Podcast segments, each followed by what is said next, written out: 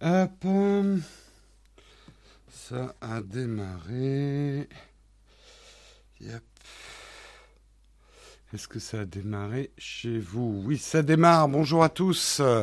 J'espère que vous allez bien ce matin. Est-ce que ça a démarré Ah merde.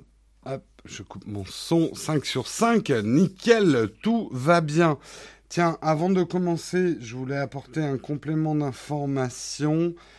Euh, euh, euh, euh, euh, ou pas. Une seconde. Puisqu'on m'a posé la question hier. Voilà, le prix du Compass, mon, le bras micro de chez Blue, que vous voyez là, on me l'a demandé hier, il est à 99 euros, c'est dans les, les 100 euros en fait. Donc c'est le modèle Compass de chez euh, Blue. Et hier, oui, il se penchait parce que je ne l'avais pas vissé. Enfin, il tombait parce que je ne l'avais pas vissé. Hop, je le remets en place. Hop. Là, il faut que je redonne un petit coup de vis là-haut. Voilà, comme ça, vous avez l'info. Euh, N'oubliez pas d'utiliser mon lien d'affiliation Amazon pour le prendre. Ou me le demander sur Twitter, je vous le donnerai. Allez, on commence tout de suite. Je voudrais remercier d'abord nos contributeurs du jour, nos contributeurs du jour qui sont, je n'ai pas ouvert mon fichier, mais qui sont, roulement de tambour, ouvre-toi, Abraham, Lucas, TNG, Jeff de Perpignan et euh, Judas. Écoute, on a tout, hein Pas de Jésus sans Judas, comme dit le proverbe. Hein c'est un proverbe très intelligent en fait, quand on y réfléchit. Il n'y a pas de Jésus sans Judas. Voilà, me remercie beaucoup encore nos contributeurs du jour et tous les autres. J'en profite pour saluer tous ceux qui vont nous suivre en live ce matin. Vendredi matin, on peut vous, vous pouvez vous applaudir. Et également tous ceux qui vont nous regarder en replay durant la journée ou le week-end, hein, un bon petit week-end. D'ailleurs, je vous indique que lundi, il n'y aura pas de Texcop, c'est férié lundi, hein, donc pas de Texcop lundi. Hein. Ceci n'est pas le Texcop euh, que voilà. Allez, on va faire notre petite expression désuète du jour afin de laisser la chatroom se remplir. Abraham et Judas, on est biblique ce matin. C'est pas faux. C'est pas faux, c'est pas faux. Hier, donc, on a vu à la noix. Aujourd'hui, nous allons voir pleurer comme une Madeleine. Selon la légende, Marie-Madeleine pleura tant en confessant ses péchés à Jésus, décidément, euh, qu'elle lui lava les pieds, les séchant ensuite avec ses cheveux. Hein. Alors selon la légende, ils auraient pu écrire, c'est selon le Nouveau Testament, parce que l'histoire de Marie-Madeleine, si je ne me trompe pas, c'est dans le Nouveau Testament. Après que le Nouveau Testament soit une légende, je vous propose un débat théologique ce matin. là tout le monde, il part où là ce matin là? Il va où? C'était donc notre petite expression désuète du jour. Pleurer comme une madeleine n'a rien à voir avec Proust, n'a rien à voir avec la pâtisserie. Ça a à voir avec Marie-Madeleine confessant ses péchés à Jésus. Voilà. Vous vous coucherez moins bête. euh... Où se trouve notre athéisme? Non, mais si vous voulez, un jour on peut partir sur un débat théologique. Hein. Moi, je suis prêt à tout. Hein. Oui, bah moi j'ai donné d'autres jours fériés aux retraités, donc je prends celui-là. Voilà. En fait, je travaille, mais on fera pas de Texcop, si vous voulez tout savoir. C'est moi où il y a un filtre beauté? Non, c'est simplement j'ai bien dormi cette nuit, j'ai fait mon beauty sleep. Dit comme ça, ça passe pas du tout. Allez, Trêve de conversation, on va passer quand même au sommaire. On est là pour parler de tech, on n'est pas là pour déconner, mon bon monsieur. Donc, de quoi on va parler ce matin? Nous allons parler bien évidemment de Google Stadia. Ça y est, on sait tout. Beaucoup de, beaucoup de déceptions, j'ai vu dans les tweets. On expliquera un petit peu cette offre Google Stadia. Nous parlerons également, alors rapidement parce que j'ai pas tout compris. mais nous parlerons de Google qui se renforce dans la, l'analytics en s'emparant de Locker, hein. mais j'ai pas tout compris. Mais ça leur a coûté cher. Hein. Euh, on va reparler un de vos sujets préférés, bien évidemment, les robots qui font peur, Boston Dynamics, le Spot Mini. On va bientôt pouvoir se l'acheter, ils l'ont confirmé. Il sera dispo à Noël. Non, je n'ai pas les prix, mais on se fera peur quand même. On parlera également de face à la menace chinoise, les États-Unis veulent être plus autonomes sur les matériaux rares. On sait que c'était un des leviers de négociation ou de, dans le bras de fer entre les États-Unis et la Chine, les matériaux rares. Les États-Unis viennent de présenter un plan pour être moins dépendants de la Chine, notamment en matériaux rares. On parlera également d'Amazon Prime Air, le drone qui va livrer vos colis en moins de 30 minutes. Hein. Dans deux ans, vous aurez reçu votre produit Amazon avant même que vous ayez formulé le désir dans votre tête. C'est pas beau l'avenir? Mais c'est quoi ça? J'ai commandé. Ah, c'est bien. Ah ouais, ouais, bien pensé c'est ça le commerce de l'avenir. Euh, et nous terminerons avec Orange qui annonce l'arrivée de l'eSIM pour les iPhones. C'était une news qui a des, non, elle, oui, elle sent un petit peu le rance. Elle a deux jours, voilà. Bon, mais comme je vous l'avais pas fait il y a deux jours, on va en parler aujourd'hui. Voilà pour le sommaire du jour. J'espère qu'il vous va. J'en ai pas d'autres. Yep. J'ai dit quoi Les matériaux rares? Oui, je voulais parler de terres rares, bien sûr. C'était pour voir si vous suiviez. Hein? Eh ben, C'est bien, c'est très bien. Euh, Damien, tu as suivi, mais évite d'écrire quelque chose en majuscule, parce que sinon tu vas te prendre un coup de, tatane de, la Timothée. Ça va pas, eh ben, ça va pas traîner. Les majuscules ne sont pas autorisées. Même en cas d'urgence majeure, si vous devez écrire SOS, il faut l'écrire en minuscule.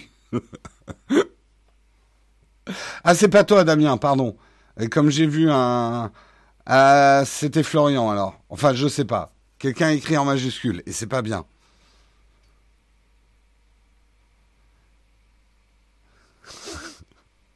Il n'a pas écrit en majuscule, Damien. Pardon, pardon, pardon, pardon.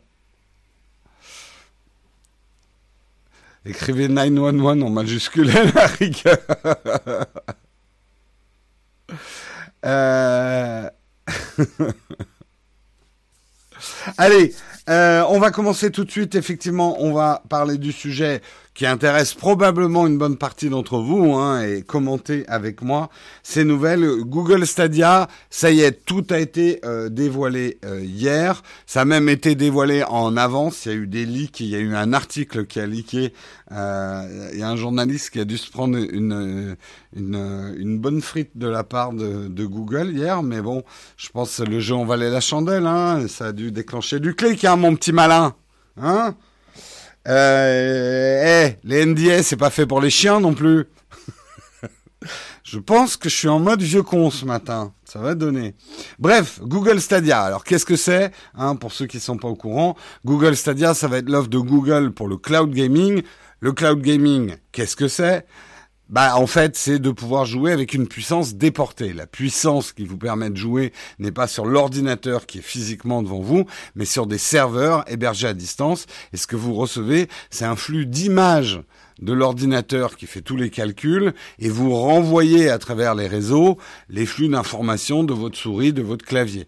Voilà. En gros, c'est comme si vous, vous remplaciez le câble d'écran euh, et la connexion de votre ordinateur, votre clavier, à votre souris, au lieu que ça soit des câbles sous le bureau, ça va être Internet en fait. C'est ça le principe euh, du cloud gaming. Le, alors, dans les nouvelles très importantes autour de Stadia, avant qu'on rentre dans le dur. Où est-ce que ça va être dispo? Ça va être dispo en France. Ça va être dispo au Canada. Je, je, parle que des pays francophones, les autres on s'en fout complètement. Donc Canada, France, Belgique. Ah, il n'y a pas la Suisse. Ah putain, il n'y a pas la Suisse. Il n'y a pas les pays du Maghreb non plus.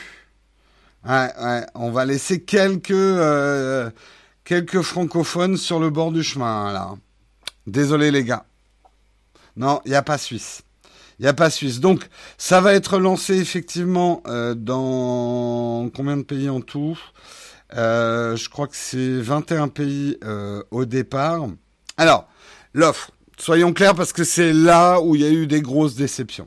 On a beaucoup parlé de Google Stadium comme un Netflix du jeu vidéo. Non, ça sera pas disponible dans le 15e arrondissement de Paris. Non, non, il y a, un blocus.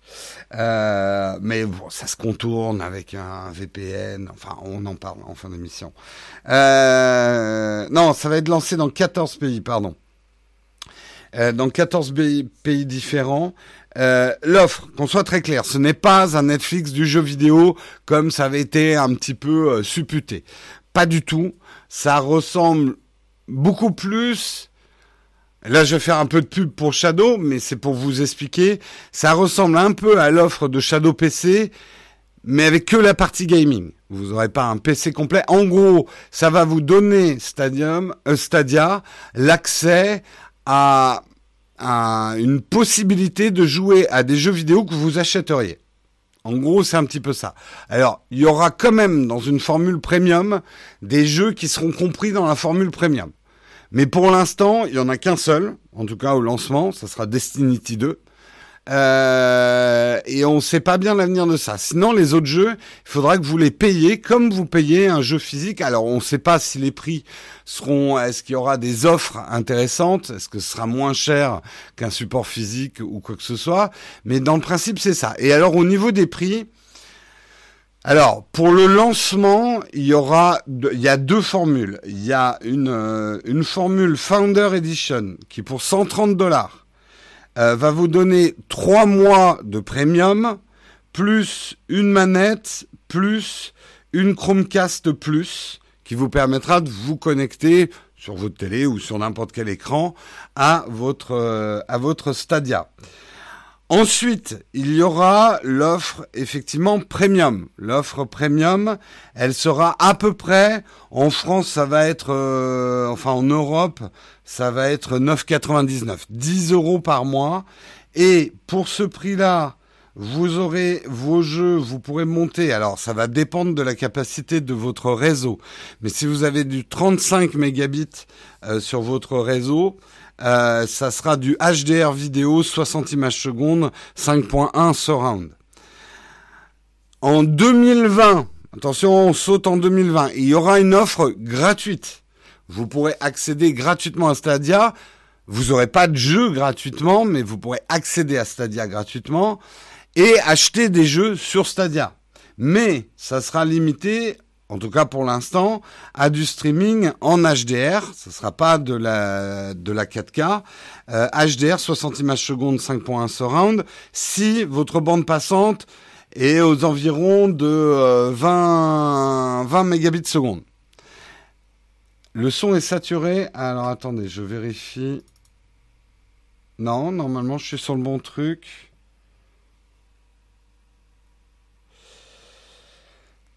En fait, si mon expérience de Shadow peut vous amener une chose, vous posez pas trop de questions sur fibre, pas fibre, ah bah moi j'ai le bon débit et tout. Le plus important dans ces trucs de cloud gaming, c'est la stabilité de votre connexion et pas la vitesse de votre connexion. C'est-à-dire des, des notions comme la perte de paquets, ce genre de choses. Donc c'est pas la peine de vous dire, ah bah c'est bon, j'ai la fibre orange, ça fait du 100 mégabits ou je sais pas quoi.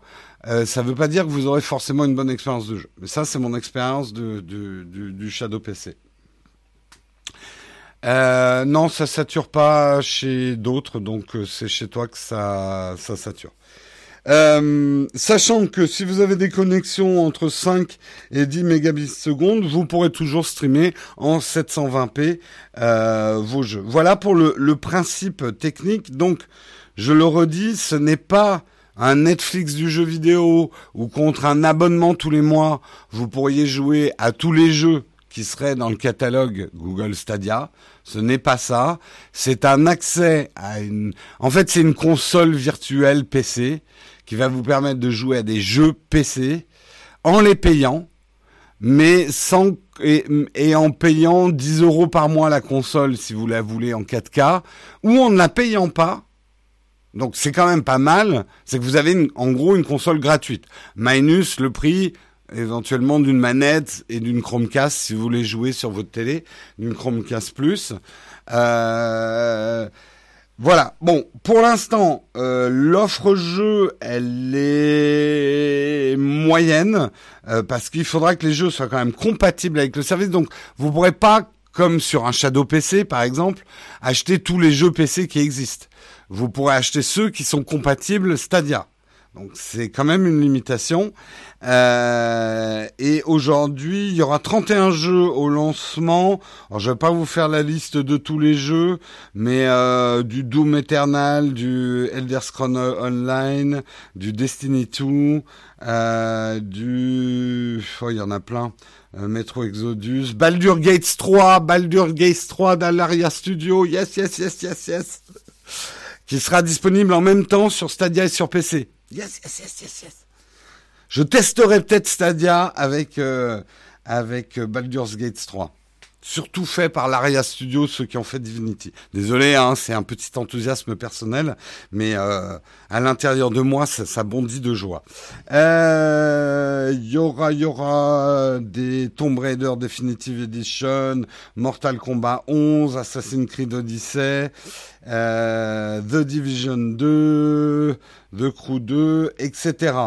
Euh, donc effectivement, Baldur's Gate sera sortir en même temps sur Stadia et sur PC, et ça sera d'ailleurs les seules manières euh, d'y jouer. Pour l'instant, il n'y a pas vraiment d'exclusivité annoncée, à part une qui sera euh, Guilt de Tequila Works. Euh, c'est la seule euh, exclusivité pour l'instant qui est annoncée. que vous dire de plus? Que vous dire de plus que vous pourrez jouer avec un smartphone Pixel 3 ou Pixel 3a à votre Google Stadia. Mais pour l'instant, pas les autres Android. Ça devrait venir, mais pas au démarrage. Euh, et voilà à, peu près toutes, les infos. Alors, que pensez de tout ça? Qu'est-ce que vous en pensez, la chatroom? Est-ce que vous pensez que c'est un pet de mouche? Euh, Est-ce que vous pensez que c'est intéressant? Cette annonce m'a empêché de dormir, ah, mais clairement quoi. Baldur's Gate 3. Ça ressemble à un Sinclair un peu modifié euh, Commodore. Mmh. Je pense que beaucoup vont tester le service avec le fameux euh, Baldur's Gate, c'est clair. Je dirais pas que Shadow est mieux parce que j'en sais rien. Moi, j'ai essayé Stadia avec avec euh, Odyssey. Bon, les serveurs étaient en bêta, il n'y avait pas grand monde dessus, donc euh, c'est trop tôt pour dire la stabilité. Google va amener une stabilité, probablement une facilité d'utilisation que n'a pas forcément euh, Shadow. Shadow, ce n'est pas la même chose. Shadow, il se positionne sur le cloud gaming, mais Shadow, c'est avant tout du cloud computing. C'est un PC sur le cloud, un PC complet qui tourne sous Windows. C'est comme si vous achetiez un PC en fait, euh, euh, Shadow PC. Le fait est, c'est que il est équipé pour pouvoir faire tourner des jeux vidéo, le Shadow PC. Mais c'est pas vraiment la, la même offre. Alors, bien sûr qu'il y aura des parallèles à faire et on les fera. On fera probablement des tests comparatifs et ce genre de choses puisque d'un côté, Shadow PC essaye de développer une plateforme pour rendre vos jeux accessibles sans passer par Windows avec une surcouche Windows et que finalement, Stadia, c'est quand même Windows à mon avis qui tourne derrière avec une, surcouche pour vous permettre de lancer vos jeux comme une console, quoi. Alors, 120, non, l'offre à 129 euros, t'as pas compris. L'offre euh, Founder, 130 euros, t'as trois mois payés déjà dedans, plus la manette et la manette qui, si tu l'achètes à côté, elle vaudra dans les 69 euros, plus une Chromecast Plus pour 130 dollars. Ça, c'est l'édition Founder. Euh, je crois d'ailleurs tu auras une manette exclusive ou un truc comme ça. Euh, mais et, après, au bout des trois mois qui sont compris dans le truc Founder, tu payeras 10 euros. Mais tu vas pas payer plus 10 euros dès le premier mois.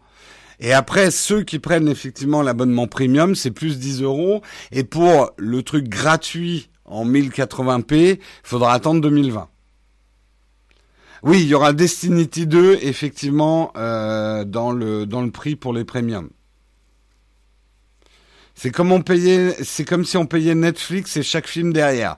Plus ou moins. On va voir comment l'offre va évoluer. Hein. C'est une offre de lancement. Il y a quand même Destiny 2 effectivement en jeu. Est-ce que Google va étoffer, on va dire, un, back catalogue de jeux que vous aurez pour votre abonnement premium? Un petit peu ce que fait Origin euh, ou, ce genre de choses où en payant un truc mensuel, tu as accès à un certain nombre de jeux. Mais euh, Origin, par exemple, quant à leur abonnement euh, premium, il faut quand même payer certains jeux, quoi.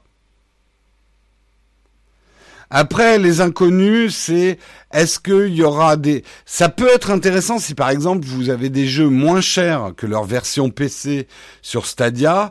Ça peut presque valoir le coup de les acheter par Stadia. La grosse inconnue pour moi, c'est est-ce que si j'achète un jeu sur Stadia, la licence vaut pour mon PC Pour moi, ça c'est la grosse, grosse inconnue.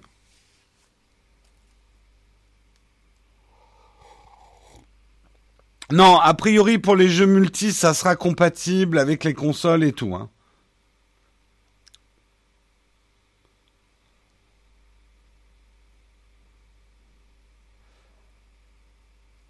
Aujourd'hui, tu es en kaki style d'idée. Bravo.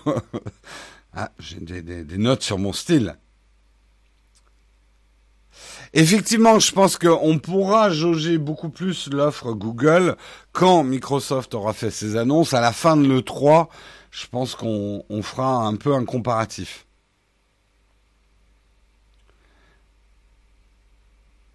Ce sera comme sur les consoles, pas de multilicence.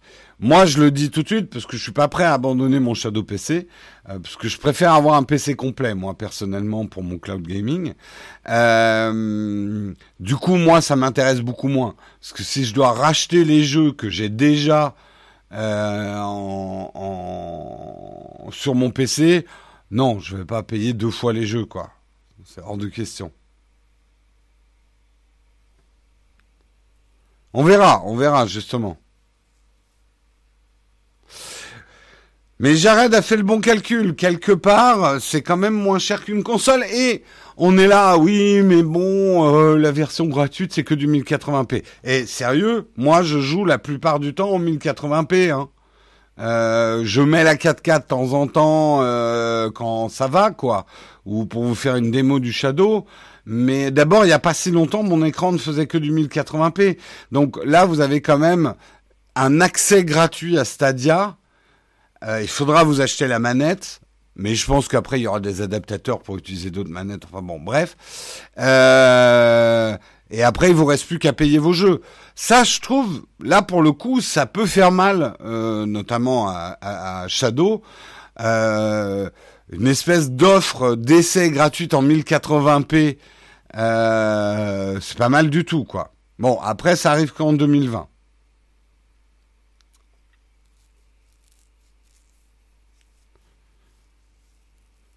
Le montage vidéo sur Shadow, ça donne quoi? Chaque fois qu'on parle de Shadow, je réponds à cette question, mais je vais t'y répondre. Pour moi, pour l'instant, c'est pas, en tout cas dans notre workflow, c'est pas faisable parce qu'on a des trop gros fichiers qu'il faudrait envoyer sur le Shadow pour travailler dessus. Euh, en gros, il faudrait dérocher nos cartes SD à travers et je n'ai pas une connexion qui, en ascendant, en envoi de fichiers euh, vers le serveur Shadow, euh, serait rentable. Ça nous demanderait trop de temps en fait. Mais après, en termes de puissance pure, oui, le Shadow peut tout à fait faire du montage vidéo. Ils disent qu'il n'y a aucune latence, c'est crédible pour toi. Le gros problème, c'est que c'est pas eux qui décident. C'est exactement, moi je peux vous le dire, Shadow, il y a zéro latence. Les latences viennent de mon opérateur. Mon opérateur, c'est pas Shadow. Euh, les problèmes de connexion viennent de mon ordinateur, euh, viennent de mon opérateur euh, ou de Windows.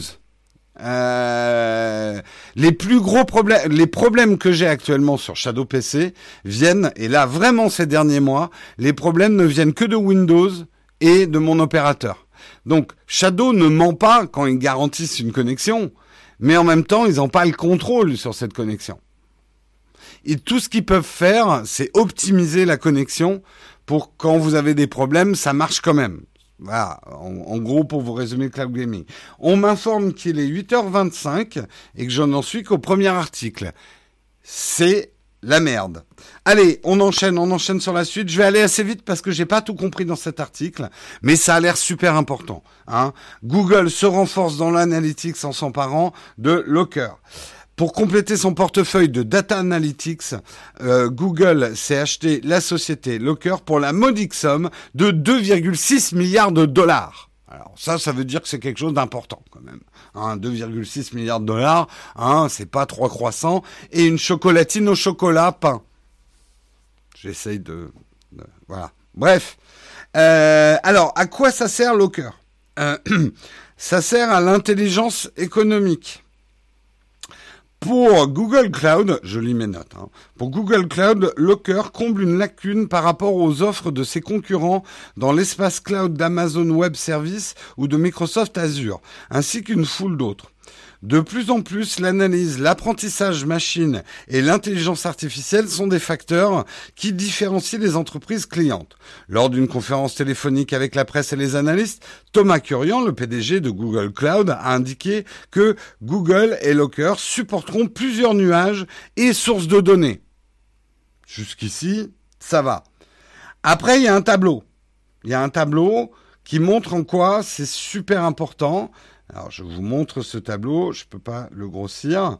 Alors voilà, en fait, Locker, vous voyez, il est à droite là de ce tableau. Et ça parle de data fusion, data flow, euh, BigQuery, other data source, euh, BI partner offering. Et ça a l'air d'être classé dans le BI et les vertical apps. Donc, si c'est votre métier, vous comprenez certainement ce que ça veut dire. Euh, mais moi, je ne sais pas. Mais c'est très important. Et en fait, quand même, parce que ça ne m'empêche pas d'analyser. Euh, une acquisition à 2,6 milliards de dollars. Pour Google, c'est très stratégique pour plusieurs raisons. Et si vous avez écouté le début de l'émission, si vous avez écouté l'émission d'hier, on comprend bien une chose avec le, Sénat américain, les accusations antitrust, euh, l'attaque d'Apple d'un certain côté avec l'Apple ID, etc., il devient impératif pour Google de renforcer ses autres business. Quand je parle de ces autres business, c'est les business qui ne sont pas liés à la vente de données collectées, qui est le cœur du business de Google. Donc, une acquisition comme ça aussi chère est une preuve justement que Google se renforce stratégiquement sur des aspects B2B, business to business, euh, pour les entreprises, pour être en compétition justement avec euh, avec Amazon, avec Microsoft, euh, avec euh, Azure et Amazon Web Services, pour être dans la compétition et que ça soit une source de rentabilité pour eux. Si jamais effectivement il y a beaucoup plus de retranscription, de pas de retranscription, de de limitation de la vente de données collectées, donc le cœur de business de Google. Voilà en tout cas l'analyse qu'on peut faire effectivement de ce rachat stratégique. Le machine learning avec ça, mamma mia. Ouais, j'ai compris que c'était vachement bien pour l'intelligence, euh, enfin le data, le data, le, le, machine learning. En fait, euh, alors je peux vous lire d'autres paragraphes, hein, parce qu'après moi j'ai décroché.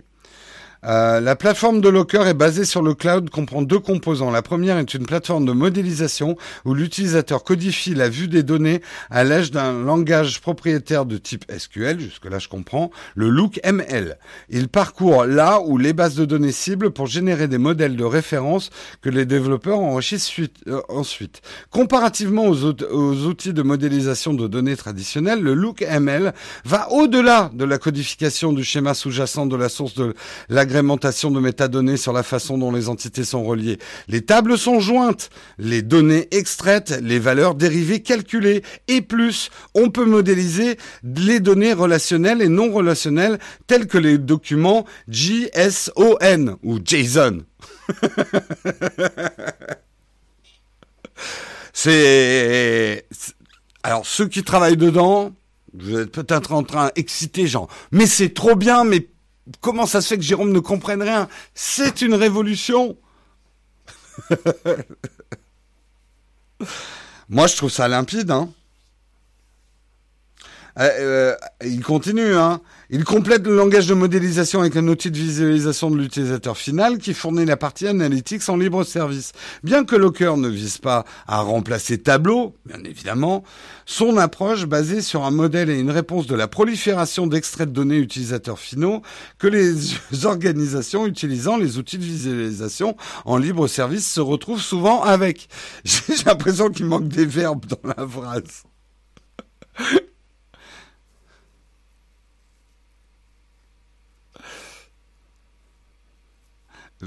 Tu aurais dû ajouter une musique stressante à la lecture. Personnellement, ça m'excite quand on me parle comme ça. Écoute, Richard, je suis désolé, je ne voulais pas te, provoquer un émoustillage du matin. Hein.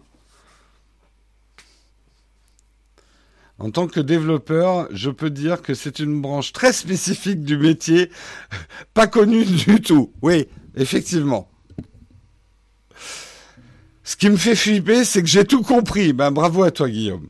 Allez, on continue sur les autres news. On va bientôt pouvoir s'acheter un robot de chez Boston Dynamics, les Spot Mini, les robots qui font peur, les robots qu'on adore. Hein. Je vous le présente plus, hein, vous le connaissez par cœur. Euh, le, le, le Spot Mini, c'est le robot chien. Hop, c'est notre petit robot chien avec une tête d'autruche euh, eh bien, vous allez bientôt pouvoir vous le payer, puisque bon, on l'avait déjà fait un peu la news, mais là, c'est vraiment confirmé. Euh, le PDG de l'entreprise américaine, Mark Reiber, dans son interview euh, à Las Vegas cette semaine, a dit que oui, ils pourront être achetés à Noël, qu'ils vont être commercialisés. Ils sont en train d'étudier les, les modes de livraison. C'est en bonne voie. Ça sera le robot Spot Mini. C'est celui qui est le plus au point, le plus à l'aise dans ses mouvements. On ne connaît toujours pas le prix. Et certains qui affirment des prix, Globalement, a priori, ça se situerait dans une fourchette entre 7000 et 10 000 dollars, euh, mais on n'a pas le prix euh, directement. Ils se livreront au même, moi je trouverais ça vachement bien. Mais ça risque de créer quand même quelques petites frayeurs euh, dans les rues. Donc voilà, c'est si vous voulez, si vous avez 7000 euros. alors, on peut quand même se poser la question, à quoi il sert ce robot? Bon, déjà, d'origine, il est plutôt fait pour la surveillance, la surveillance physique de certains lieux, d'entreprises, euh, faire tourner voilà son spot mini autour de l'entreprise pour qu'il surveille, il est bardé de caméras, etc. Mais euh, ils vont plus loin. Euh, Mark Ebert dit on peut effectivement voir des trucs ludiques, organiser des combats de spot mini dans l'univers multijoueur. Les possesseurs de robots pourraient y faire s'affronter leurs toutous et les contrôler à l'aide de leur tablette. Ce mec est quand même complètement fou. Euh, tu dois avoir la personne des PR et de la com qui s'arrache les cheveux quand le mec parle comme ça. Boston Dynamics essaye de faire un petit peu moins peur aux gens.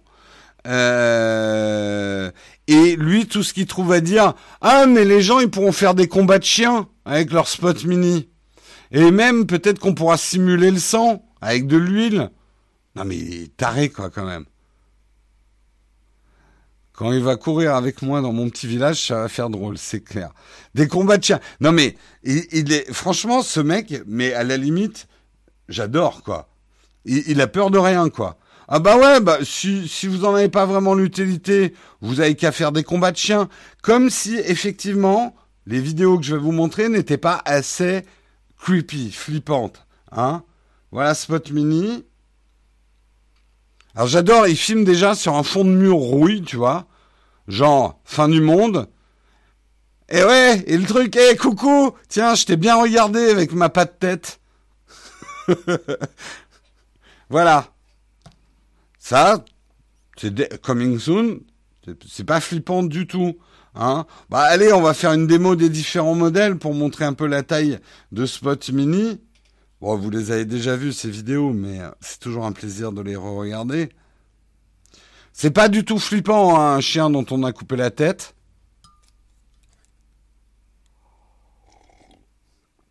Les mecs, ils sont certainement très très forts en, euh, en robotique, mais alors en com, c'est pas tout à fait leur fort, quoi. C'est pas tout à fait leur fort. Voilà, voilà ce que vous allez pouvoir vous payer à Noël. On met un renard sur ton dos et tu as un drone caméra sur jambe. Remarque, il est à peu près de la hauteur de Karina. oh, c'est méchant, c'est pas vrai, Karina. Parce que euh, non, il lui faudrait la tête comme ça d'autruche. Mais par contre, en termes de stabilisation, pour les plans marchés, ça remplacerait plus facilement Hugo que Karina, en fait. Je vais peut-être plutôt que, de, bosser avec Hugo, je vais peut-être plutôt acheter un, un robot. J'en parlais à Hugo, je pense qu'il sera ravi. C'est ça ou le Mac Pro? Pour l'instant, c'est ni l'un ni l'autre. Hein. Ni l'un ni l'autre. Bon, après, c'est là où ils sont super... Ils sont excito flippants, ces, ces robots. En même temps, j'adore quand ils se cassent. Je crois que ça vaut le coup de l'acheter rien que pour ça, pour mettre des pots de banane et la regarder se casser la gueule. rien que pour ça, moi, ouais, moi je claque 10 000 euros que j'ai pas, quoi. Rien que pour ça. Non mais je voilà, je lui donnerais des coups de pied et il se casserait la gueule toute la journée, quoi. Mais ouais, quand je dis voilà, ils sont excito flippants, c'est que en même temps, on peut être à la fois que émerveillé euh, devant ce qu'on est en train de faire, mais en même temps un sentiment à 50% émerveillé, 50% terrorisé par le truc, quoi. Voilà en tout cas un petit peu comment moi je ressens les choses. Eh, ça va pas être triste à Noël quand il y aura ça sous le sapin. Moi, j'attends qu'ils sortent les gros modèles. En fait, je veux un cheval sans tête pour aller au bureau le matin en regardant les cons avec leur trottinette.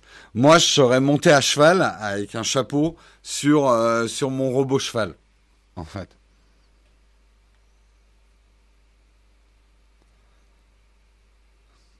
Excito flippant, tu devrais breveter cette expression. Oui, et à la limite, on peut mettre des têtes de cheval interchangeables. Comme ça, un jour j'ai une licorne, un jour j'ai j'ai un cheval, euh, un jour je mets la tête à Toto. Enfin voilà quoi. Un cheval robot sans tête pour substituer à la voiture.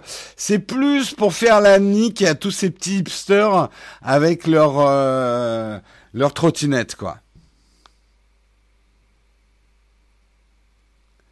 Ils seront en libre service en ville et vont traîner sur les trottoirs. Bah non Olek, justement, c'est des robots. Donc tu pourras dire, eh, pousse-toi, connard Et hop, le robot se poussera, quoi. Alors qu'une trottinette, tu dis, putain, mais sors du trottoir, elle bouge pas. Heureusement que Jérôme ne bosse pas chez Boston Dynamics. Je vois pas pourquoi tu dis ça. Des millions de dollars pour la conception et toi tu penses à une peau de banane Ben oui Et oui Attends, le talon d'Achille d'un truc à 10 millions de dollars, c'est une peau de banane. Non, mais en, fait, la peau de banane est un test très très sérieux. Comment ces, robots-là vont se relever de leur chute? Parce qu'ils vont en faire. C'est hyper important. Et là, je parle sérieusement pour le coup. La gestion de la chute chez le robot, c'est l'avenir de la robotique.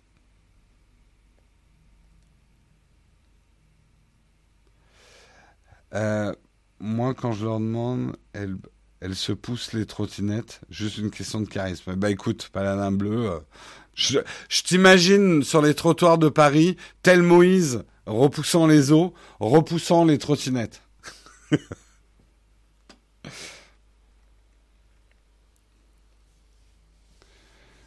ouais, euh, d'ailleurs, oui, peut-être qu'il leur manque un Jérôme, hein chez Boston Dynamics.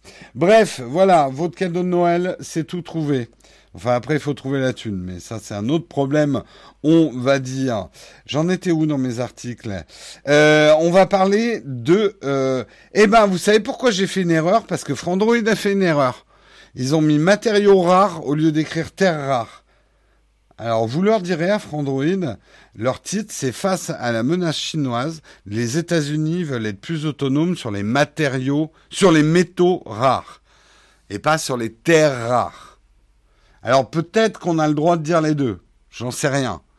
Avons-nous un chimiste ou un géologue euh, dans la chatroom. Hein? On n'a jamais de géologue au moment où il en faut un, quoi.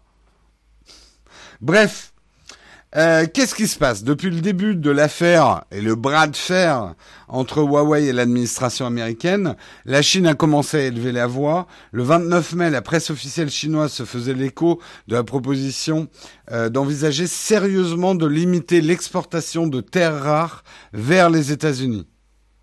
Les matériaux rares, c'est bon. Ok, d'accord. Matériaux rares, c'est juste aussi. Ok. Donc j'ai refait ma story sur Instagram trois fois pour rien. Parce qu'à chaque fois, je disais matériaux rares. Et ma dernière story, je suis arrivé à dire terre rare. Si j'avais su. Bref, Qu'est-ce que c'est? D'ailleurs J'avais ouvert la page Wikipédia. Qu'est-ce que c'est que ces terres ou ces euh, ces matériaux rares Eh bien, c'est des, euh, des ces métaux rares. C'est des métaux que vous connaissez bien évidemment et qui sont essentiels euh, aux constructions de haute technologie. Hein, vous connaissez tous l'apatite, la chéraltite, le le dialyte, l'oparite, les phosphorites, le xénotime, le taurite, euh, les argiles à terre rares à absorption ionique, bien sûr, euh, la monazite secondaire. Euh, bon, après, ce que vous connaissez plus, c'est peut-être un peu l'uranium et le titanium. Hein. bref, pas mal de ces métaux rares sont effectivement euh, indispensable à la construction de nos smartphones, de nos ordinateurs et de tous les appareils électroniques. Il faut savoir aujourd'hui que les gisements de terres rares dans le monde, c'est 37% en Chine, donc grosse concentration, 18% des terres rares, le Vietnam 18% aussi, et la Russie 15%. Donc la fin de l'exportation chinoise de terres rares mettrait effectivement les États-Unis dans l'embarras. Du coup, ils ont présenté un plan en six objectifs pour une plus grande indépendance des États-Unis au niveau des terres rares. Les six objectifs qui sont développés par Washington, c'est l'augmentation de la recherche et du développement pour le remplacement de ces matériaux rares, le renforcement de la chaîne d'approvisionnement, le renforcement des traités internationaux, l'amélioration, ouais, si vous gardez Trump, le renforcement des traités internationaux, c'est pas gagné, les gars. L'amélioration de la compréhension des ressources minières américaines, l'amélioration de l'accès aux ressources minières domestiques et l'augmentation de la force de travail minière.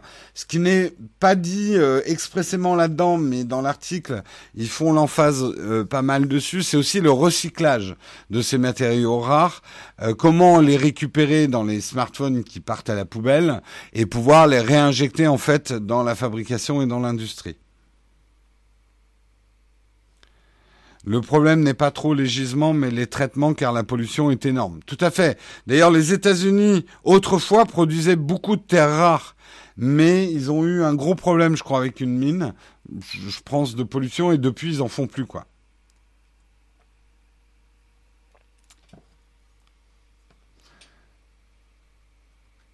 Je ne connais, que l'hépatite. euh, Est-ce qu'il y a de l'hépatite dans mon smartphone?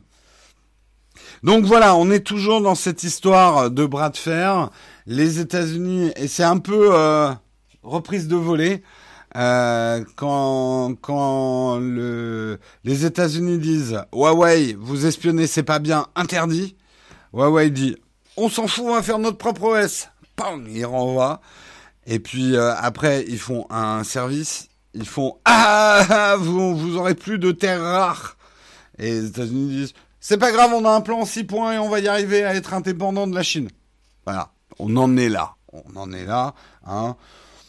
Vous voulez mon avis? Ça ressemble un peu à deux gamins de sixième qui se tapent en se faisant des, des baffes comme ça, quoi. Ridicule. Complètement ridicule, cette histoire. Mais bon, euh, ils sont conducteurs de chaleur, d'électricité avec une très grande précision utilisée dans l'ISS, les ordinateurs, etc. D'accord, merci de la précision.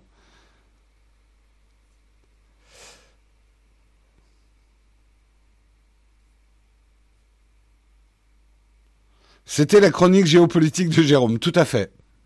Tout à fait, j'ai eu un appel de, du monde qui voudrait que je devienne responsable de la chronique géopolitique euh, pour le monde. Je me sens tout à fait prêt. Je pense que notamment mes mimes et mes gestuels pour vous expliquer la géopolitique euh, permettent une bien meilleure compréhension de la situation du monde actuel.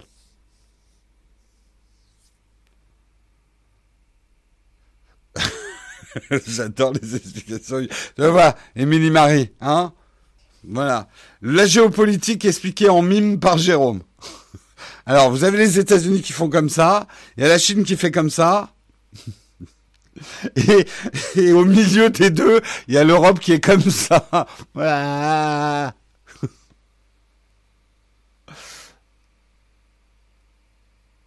Il faut préciser que ces matériaux ne sont pas rares, comme le laisserait penser avec la dénomination. Oui, c'est pas des, c'est pas rare. C'est juste appelé comme ça en fait.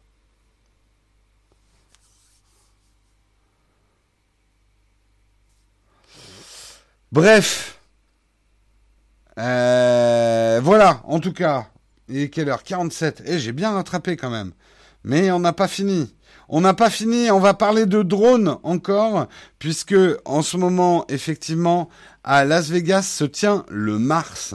Le Mars n'est pas un salon sur les barres chocolatées, mais l'apprentissage machine, automatisation, robotique et espace, hein, qui se déroule. C'est un grand salon et il y a eu une grosse conférence et euh, Amazon a présenté son service Prime Air. Non, c'est pas des avions pour vous amener à des prix Amazon euh, à l'autre bout du monde. C'est plutôt pour amener le café chez vous en une demi-heure pour des livraisons hyper rapides et pas trop lourdes. Ils ont présenté les drones autonomes ultra efficaces de Amazon Prime Air. Euh, je vous dis juste un petit peu les caractéristiques. Ils ont travaillé sur un drone euh, qui est plus efficace, plus stable, plus sécurisé que les modèles précédemment testés. C'est une machine hybride qui combine les caractéristiques d'un avion et d'un hélicoptère. Elle est capable d'effectuer des atterrissages et des décollages, des décollages et des atterrissages verticaux comme un hélicoptère. Elle a aussi l'aérodynamique d'un avion. L'engin est également capable d'alterner facilement les deux modes afin de s'adapter aux conditions de vol. Euh, il est capable de parcourir 15 km et de livrer des, colis de moins de 5 kg en moins de 3 minutes. Et parce que une image vaut 1000 mots, donc je vous laisse une vidéo, ça vaut euh, des milliards et des milliards de mots. Euh, voilà un petit peu la démo du fameux appareil, le drone Prime Air. Décollage comme un hélicoptère. Bon, le prix de la livraison, euh, si t'es Prime, euh, ne feront pas payer plus, hein, je pense. Voilà, il se met il bascule en mode avion pour aller plus vite. Tout en train, vous voyez, la nacelle bascule.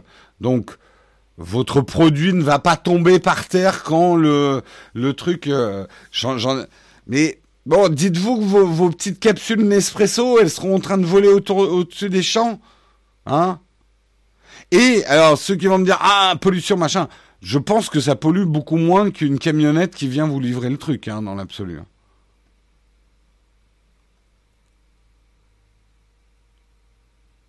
5 kilos, c'est déjà pas mal, effectivement. Hein. Et vous voyez, les hélices sont ultra sécurisées. Euh, enfin, c'est vrai qu'il inspire plus confiance qu'un choix à bœuf volant, quoi. Non, 15 km d'autonomie, euh, pas 10 minutes. Après, on s'en fout à la limite de si c'est s'il fait les 15 km en 10 minutes, tant mieux. Hein.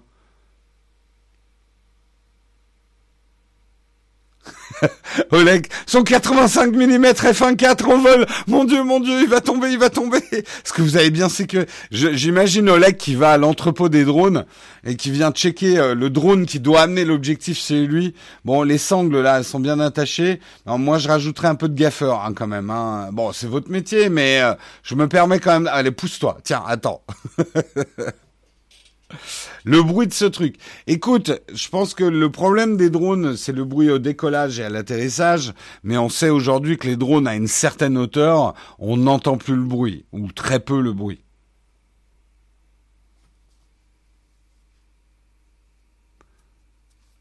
Voilà, en tout cas, le monde de demain.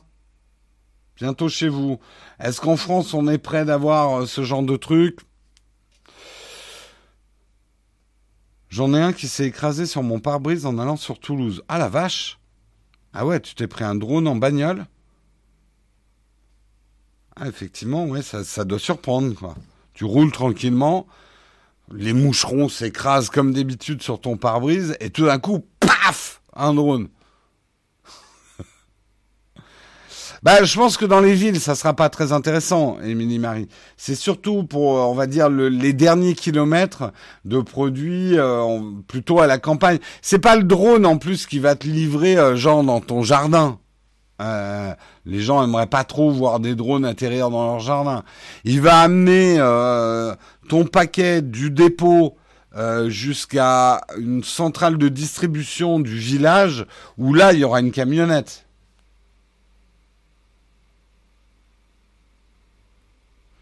Mais en ville, non, c'est plutôt pas forcément pour les coins paumés, mais ça va permettre une logistique entre l'entrepôt et les centres de distribution pour des livraisons ultra rapides, quoi.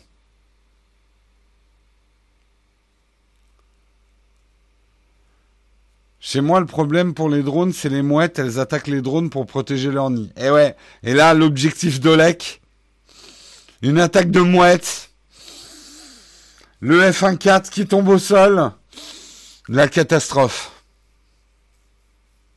Et après, Oleg se reconvertit en chasseur de mouettes. Qu'il mange cru en leur arrachant la tête. Très drôle. Allez, dernier article. On va y arriver, on va y arriver, Samuel. Stresse pas. Et puis les périodes de, de grève des transports, les jours de neige, tout à fait alors ça, tu as tout à fait raison. Euh, Laurent Martin, et ça existe déjà. faut voir, euh, mais là, ça sera pas Amazon.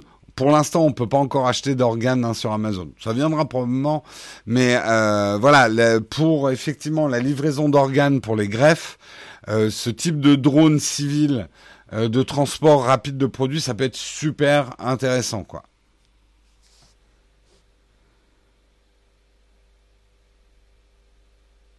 Votre paquet n'a pas pu être livré pour raison suivante, attaque de mouette. Exactement. Allez, dernier article, l'arrivée des eSIM pour les iPhones, c'est chez Orange que ça se passe, mais tout le monde ne pourra pas en profiter. Effectivement, c'est un bras de fer entre les opérateurs et les constructeurs de smartphones depuis pas mal d'années. Euh, Apple avait glissé une eSIM cheval de Troie, entre guillemets, dans les Apple Watch qui s'expliquait techniquement. Ils sont allés voir Orange, ils ont dit, eh les gars, euh, enfin les on va pas glisser une SIM physique là-dedans, c'est juste pas possible, on va pas mettre un tiroir, etc. Les constructeurs veulent à tout prix qu'on passe à l'eSIM parce que ça ferait des pièces mécaniques pour l'étanchéité et tout. Ce tiroir de SIM, c'est une vulnérabilité des smartphones. Les opérateurs n'en veulent pas parce que ça permettrait à nous, consommateurs, d'être beaucoup plus regardants et de pouvoir switcher beaucoup plus facilement d'un opérateur à l'autre dès que l'envie nous en prend. Et ça, les opérateurs, ils aiment pas qu'on aille ailleurs. Ils préfèrent qu'on reste à se plaindre de leur service de merde. Regardez-moi qui me plains de S... Oui, enfin, SFR, c'est pas... Non, mon mobile, c'est Orange. Mais bref. Euh, parce que les gens ont simplement la flemme de changer, changer la SIM, machin et tout. Mais si à partir d'une application, vous pouviez changer, il y a même des gens qui le feraient au jour le jour en achetant chez des grossistes de data, ça existe, euh, des connexions. Donc, les, euh, les opérateurs essayent à tout prix de retarder l'arrivée des SIM, mais c'est un progrès qui est incontournable dans l'évolution de nos objets technologiques et eux-mêmes le savent. Donc Orange, ça a décidé d'ouvrir, mais pour l'instant, ça ne marche euh, que sur les iPhone 10s et 10R. Et il n'y a que les clients en renouvellement qui peuvent en profiter. Si vous êtes un nouveau client Orange, ça marchera pas. Ça marchera probablement à la rentrée mais on va dire la phase de déploiement aujourd'hui, c'est uniquement pour les clients Orange en renouvellement. Euh, et donc que ceux qui ont des iPhone 10S ou 10R. Euh, a priori, euh, au niveau Samsung, devrait, les prochains Samsung devraient être compatibles eSIM. le Galaxy Note 10 hein, en tête. et le Pixel, nouveau Pixel 3 de Google devrait aussi embarquer l'eSIM.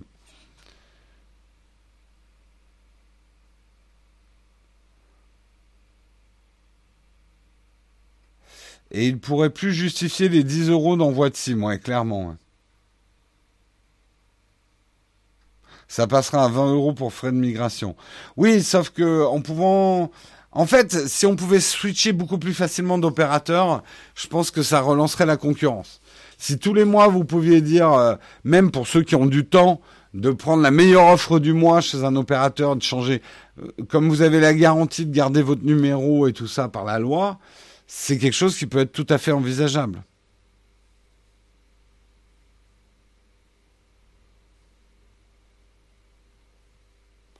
Arrêtez avec les opérateurs, vous ne rendez pas compte de ce que vous créez comme scandale en boutique avec les personnes qui vous écoutent et ne comprennent pas le second degré. C'est vrai. Mais c'était pas du second degré.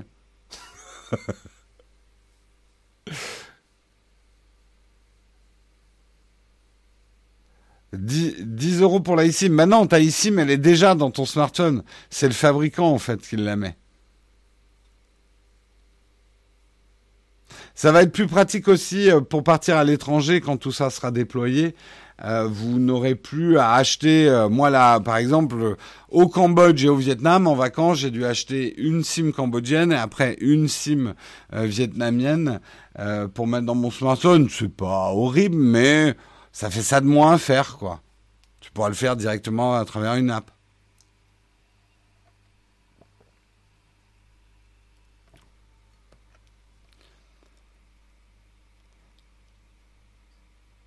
J'espère qu'il y aura de la double SIM active, ça manque. Euh, oui, ça je sais pas si tu peux faire, euh, mais a priori oui, tu peux garder ta SIM actuelle et utiliser la eSIM comme une deuxième SIM, ouais. Je pense. Je pense, je pense. Voilà, donc il va falloir attendre un peu. Si vous n'êtes pas en renouvellement chez Orange, chez les autres opérateurs, ça devrait pas tarder non plus. Mais pour l'instant, c'est chez Orange que les SIM se passent. Et voilà, c'est la fin de ce Texcope. C'est la fin de cette semaine. C'est la fin des haricots. Non, euh, je vous remercie d'avoir suivi, d'avoir commenté cette émission avec moi. Je vous rappelle que lundi, il n'y aura pas de Texcope. On se retrouve mardi. Euh, et on va passer à une petite phase de questions. Euh, putain, je termine à 8h59. Moi, je dis pas mal pour un mec qui à 8h25 qui était encore sur son premier article. Euh, donc, si vous avez des questions, je crois pas qu'il y ait de questions platinium. Merci Samuel. Il n'y a pas de questions platinium. Donc, la parole est à vous. Si vous avez des questions à me poser, on va rester 5-10 minutes selon l'intérêt de vos questions. Le mec, il met pas la pression déjà. Euh, merci Samuel de mettre les liens vers notre Tipeee si vous voulez devenir contributeur. Euh, si vous voulez devenir YouTube sponsor, vous avez le lien aussi, le lien Utip aussi. Et le lien de la dernière vidéo qu'on a sortie sur la souris Lexip. A priori, si tout se passe bien, une nouvelle vidéo devrait sortir ce soir vers 17h sur la chaîne principale. La journée de solidarité, je l'ai déjà faite. Hein. Ça fait deux jours fériés que je bosse. Et en plus, je bosse en fait lundi. C'est juste qu'on vous fait pas le Texcope. Alors venez pas me... Hein? Non mais oh. Eh bien, que devient Albert? Tu le verras ce soir dans la vidéo. si elle sort ce soir.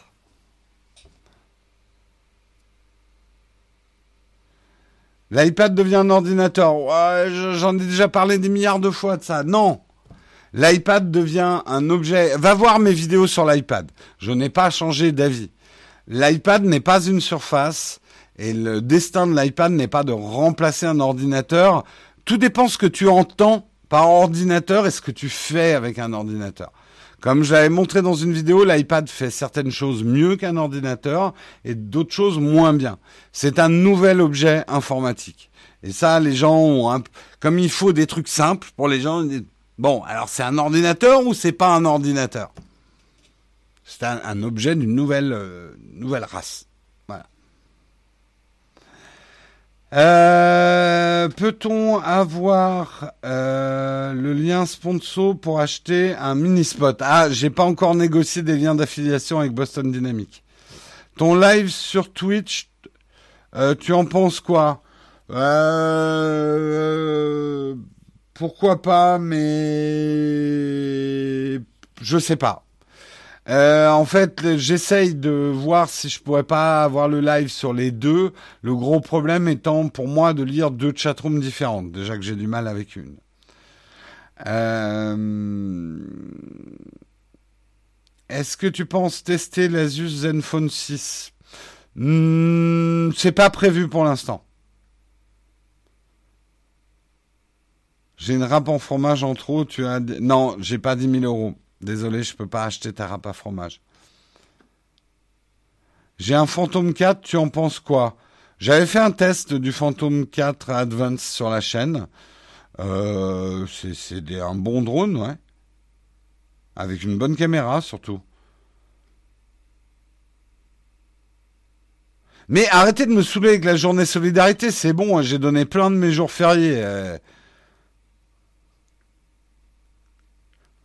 Euh. As-tu déjà testé un Chromebook? Non. J'ai pas testé. Est-ce que tu penses qu'ils vont sortir un Note 10 Fold où ils essayent de se faire oublier? Je pense qu'ils essayent de se faire oublier, à mon avis. Et pour la team hôtesse, gérer deux chatrooms en même temps, ouais. Après, on aura les hôtesses euh, Twitch, les hôtesses YouTube, elles s'engueuleront parce que il y en a, il a certaines qui seront mieux payées. Non, je ne paye pas les hôtesses. non, vous n'avez rien entendu.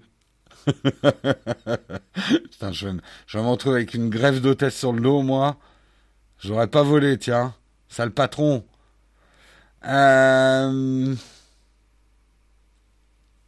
Pourquoi absolument vouloir changer de plateforme C'est pas bien YouTube. Je suis pas satisfait euh, des scores d'audience qu'on fait sur YouTube. On globalement, on stagne. Hein. Donc, je cherche, oui, des moyens de mieux, mieux distribuer l'émission et avoir des nouvelles personnes qui nous écoutent et qui nous suivent.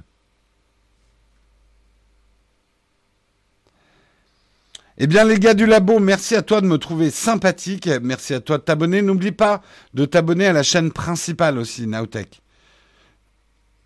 Ça, là, tu n'es que sur notre chaîne de live, en fait, du live du matin.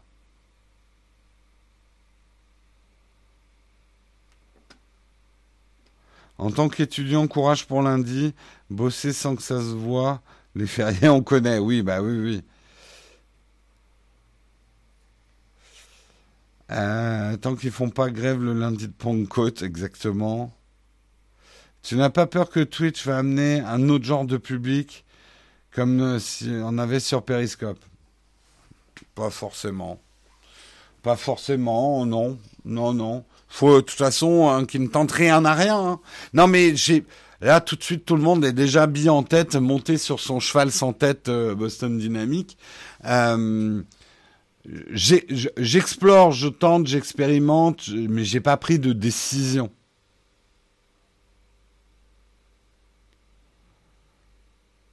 La communauté live est plus importante sur Twitch, le reste c'est YouTube. Ça, c'est pas faux aussi.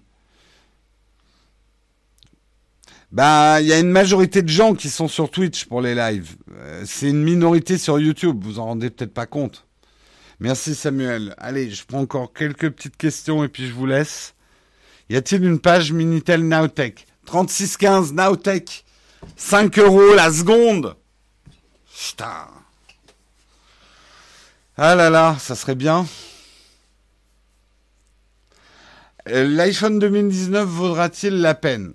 Alors, je pense qu'il vaudra un petit peu moins la peine que l'iPhone 2020, mais un petit peu plus la peine que l'iPhone 2018. J'en sais rien. Je suis désolé, je me moque de toi, mais en fait, je me moque pas de toi. J'en sais rien. On n'a que des rumeurs sur le produit. Je l'ai pas testé. Je veux pas te donner. Alors, il y a des gens qui te donneront un avis. Hein. Il y a des gens comme ça, ils vont te donner des avis sur tout. Mais euh, non, je ne veux pas te donner un avis sur un smartphone que j'ai pas vu et sur lequel il y a que des rumeurs. Et même quand il sera sorti, je ne donne pas mon avis tant que je l'ai pas testé, parce qu'une fiche de spec, ça veut rien dire. Mais euh, oui, probablement qu'il vaudra la peine, mais peut-être pas, j'en sais rien, en fait.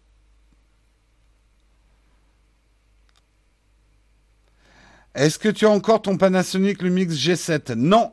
Euh, c'est Karina qui est l'ancien G7 pour faire des photos.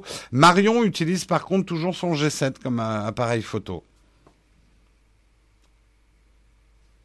Tu crois à l'USB-C sur les nouveaux iPhones? Non, je pense pas que ça sera pour 2019. Je pense que ça sera pour 2020 l'USB-C et ça ne sera que sur une gamme pro d'iPhone. Euh, ça continuera encore pendant un ou deux ans le Lightning sur une gamme non pro d'iPhone. Un peu comme les iPads. Tu pourrais pas squatter la chaîne de Shadow pour faire une retransmission de l'émission où l'idée de trop t'associer à la marque est pas souhaitable. Oui, euh, je, suis indépendant de Shadow. Euh, mais euh, après, euh, je suis pote avec eux, enfin on s'entend bien, et il m'arrive de travailler pour eux sur des trucs euh, marketing en fait, qui n'ont rien à voir avec les vidéos et tout. Euh, après, présenter une vidéo, j'ai déjà fait un live hein, chez eux. Hein.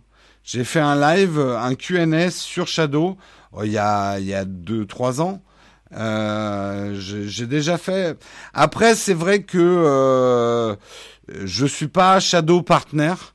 Euh, et je préfère, euh, voilà, pouvoir vous parler de Shadow, de ce que j'en pense vraiment en tant qu'utilisateur et tout ça, quoi.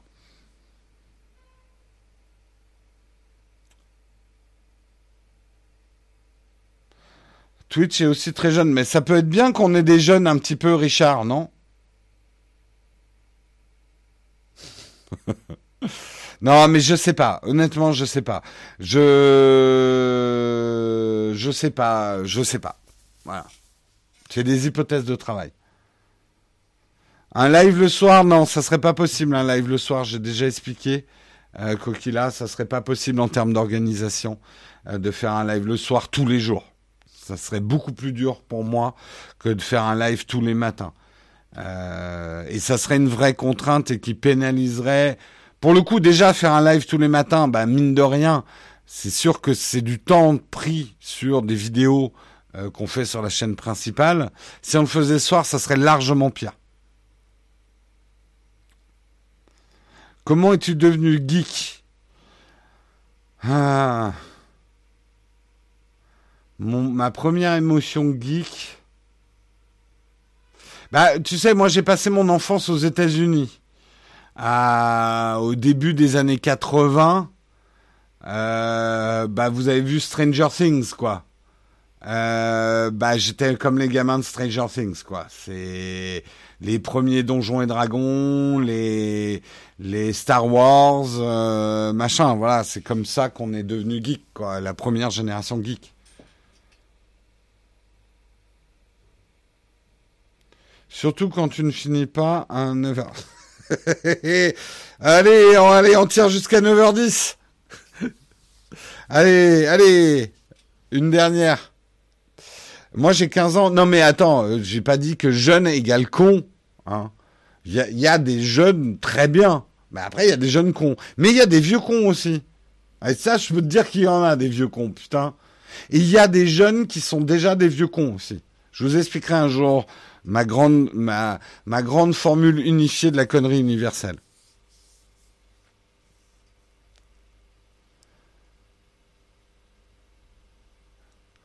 Euh, donc, rendez-vous mardi, pas de Texcop euh, lundi.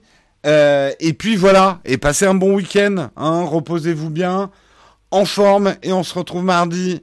Ciao tout le monde, peut-être vidéo ce soir. Abonnez-vous bien à la chaîne principale, mettez la cloche et tout. Enfin, ou allez voir vers 17h, quoi. Allez, ciao tout le monde